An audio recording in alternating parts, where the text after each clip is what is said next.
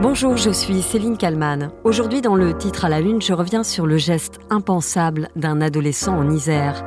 Valentin, 15 ans, a reconnu avoir tué ses parents le 27 novembre. Son mobile, vouloir refaire sa vie, tout détruire et recommencer.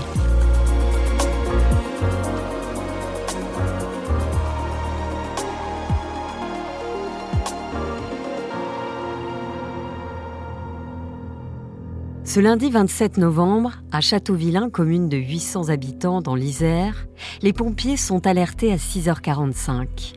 Une maison est en feu. Deux corps carbonisés sont découverts dans les décombres. Les flammes ont entièrement ravagé la maison, alors qu'il faisait encore nuit. Un chien est aussi découvert dehors par les secours. Il est gravement blessé. Dans le petit village de Châteauvillain, c'est évidemment la stupeur. La maison est habitée par une famille sans histoire, Isabelle et Didier, 52 et 58 ans. Lui est ingénieur, ancien joueur de tennis de table de haut niveau.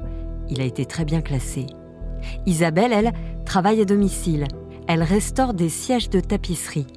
Elle a déjà deux filles d'une première union. Le couple réside à Châteauvillain depuis 18 ans. Ensemble, ils ont deux fils. Titouan, 17 ans, c'est l'aîné, et Valentin, 15 ans, c'est le cadet. Valentin reste introuvable depuis la découverte des corps, qui sont vraisemblablement ceux de ses parents. Les analyses ADN devront le confirmer. Titouan, en revanche, est à Lyon, là où il étudie. Il y est rentré la veille du drame.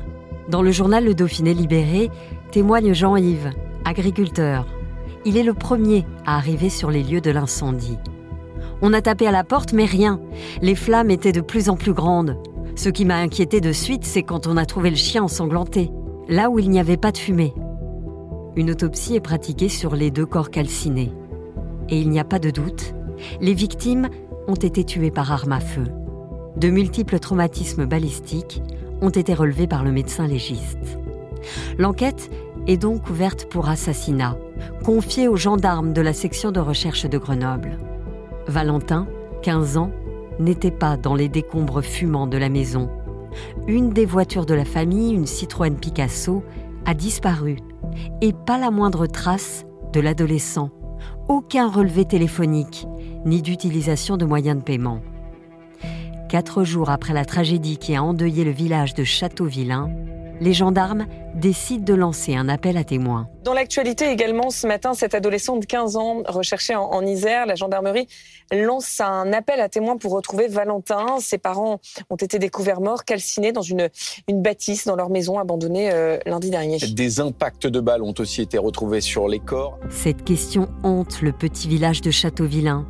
Valentin a-t-il pu commettre l'irréparable? L'adolescent de 15 ans était jusqu'ici scolarisé à domicile. Odette, une habitante du village, connaît la famille. Elle témoigne sur BFM TV. Je sais qu'il ne voulait plus voir personne parce qu'il était malade, il n'allait plus à l'école, il avait recommencé l'école. La Citroën Picasso qui avait disparu a finalement été retrouvée accidentée à Saint-Us dans la Drôme, à plusieurs dizaines de kilomètres du domicile des victimes. Mélanie Bertrand, journaliste police-justice de BFM TV. Il y a des images de vidéosurveillance où l'on voit un homme au volant de ce véhicule dans la Drôme. Ce que l'on ne sait pas, c'est si euh, ce jeune homme a été formellement identifié. Pour l'instant, les enquêteurs ne répondent pas sur ce point. Finalement, après cinq jours de recherche, Valentin est retrouvé et arrêté à Montpellier. Valentin, 15 ans, a été interpellé en fin de matinée en pleine rue à Montpellier par les gendarmes de la section de recherche. Une arrestation à près de 300 km de son domicile situé à Châteauvillain en Isère. Valentin, 15 ans, est aussitôt placé en garde à vue. L'adolescent va devoir répondre aux nombreuses interrogations qui se posent après la découverte des deux corps dans la maison familiale.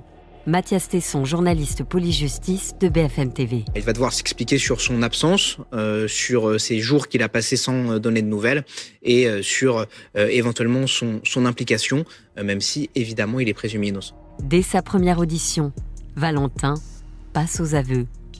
Oui, il est l'auteur du meurtre de ses parents. Selon le Dauphiné libéré, Valentin aurait ouvert le feu avec une carabine à balles, en pleine tête et presque à bout portant tour à tour sur sa mère, puis son père.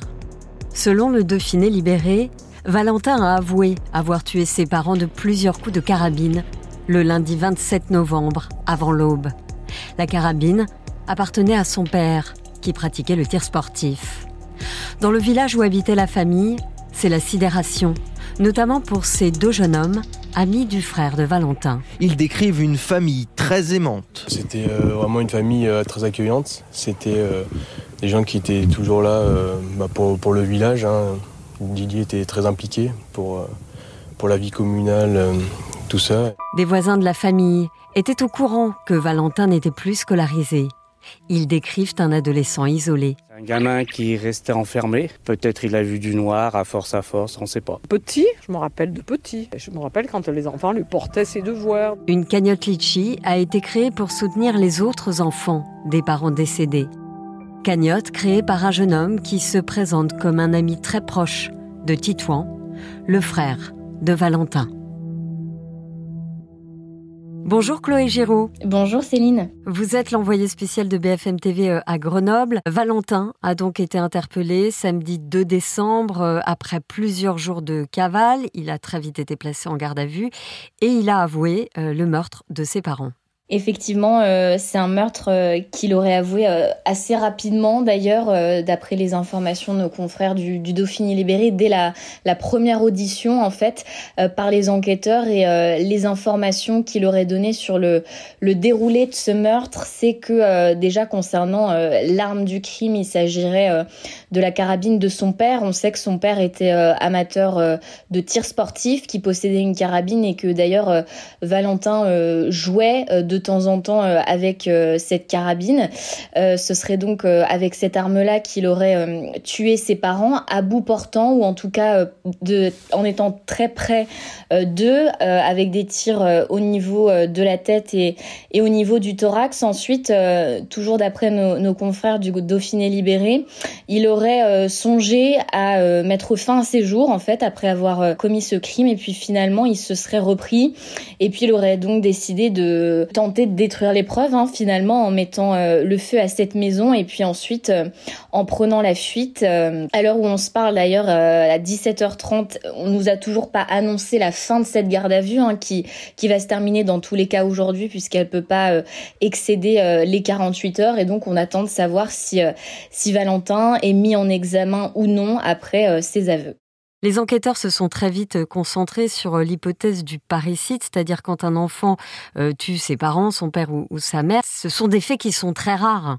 Oui, effectivement, et c'est la piste qui a été privilégiée parce que Valentin était le, seul membre de la famille finalement qui manquait à l'appel lundi matin. Lundi matin, donc on découvre cette maison en feu à Châteauvillain dans l'Isère. On découvre ces deux corps qui sont complètement calcinés. D'ailleurs, l'identification formelle de ces deux corps, là encore, elle n'est pas encore totalement finalisée. Oui, c'est toujours en cours parce que les corps sont calcinés, donc on ne peut pas les reconnaître, il faut des, analyses ADN. Voilà, effectivement, ça prend euh, plus de temps. À l'heure où on se parle, ce n'est pas encore totalement confirmé, mais ça ne fait que peu de doute qu'il s'agit donc des corps des, parents euh, de Valentin, euh, Didier et Isabelle. Et euh, quand on retrouve ces corps, il y a normalement au sein de ce foyer familial deux enfants.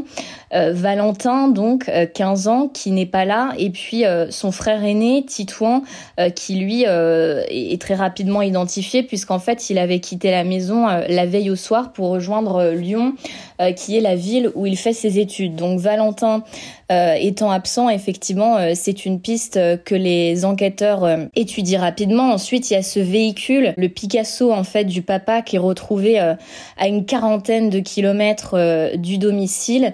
Et puis donc on retrouvera finalement Valentin six jours plus tard, tout de même, hein, six jours de, de, recherche à Montpellier. On est à quand même près de, de 300 kilomètres du domicile.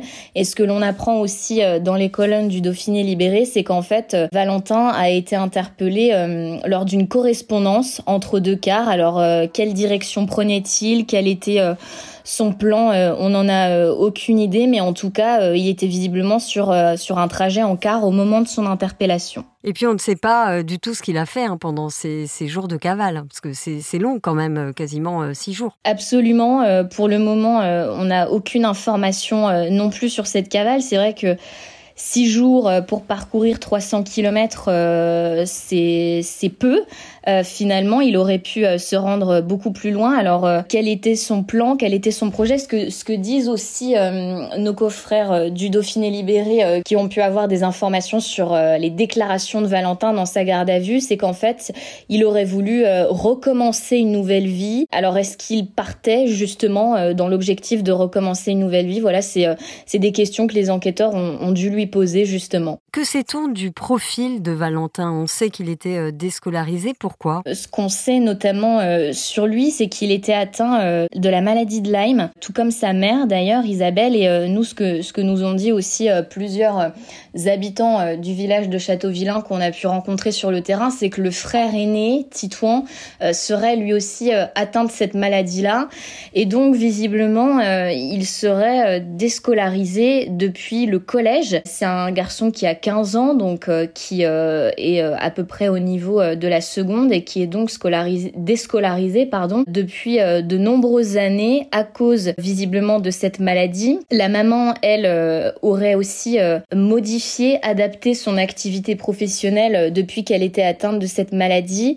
En revanche, de son côté à elle, il y aurait eu des améliorations, mais pas du côté de Valentin. Donc voilà, un enfant qui est qui n'était pas forcément extrêmement sociabilisé hein, du fait de sa déscolarisation, mais euh, on, on, peut lire euh, dans les, dans les colonnes du Dauphiné libéré qu'il y avait quand même des camarades qui pouvaient lui rendre visite euh, de temps à autre chez lui. Je ne parle pas du cas de, Valentin pour l'instant, puisque euh, même s'il a avoué, il est présumé innocent tant qu'il n'est pas jugé. Mais un mineur euh, qui est jugé justement pour le meurtre de ses parents, qu'est-ce qu'il risque? Alors en fait, il n'y a, pas vraiment de peine euh, définie précisément pour le crime de parricide. Hein. C'est considéré comme un homicide volontaire comme un autre. C'est pas un facteur aggravant. En tout cas, quand on est un mineur de moins de 16 ans et que donc on est jugé pour un, un homicide volontaire, la peine maximale, c'est 20 ans de prison. C'est une peine qui a été instaurée par le, le, nouveau code de la justice pénale des mineurs qui est entré en vigueur il y a à peu près un an et demi maintenant.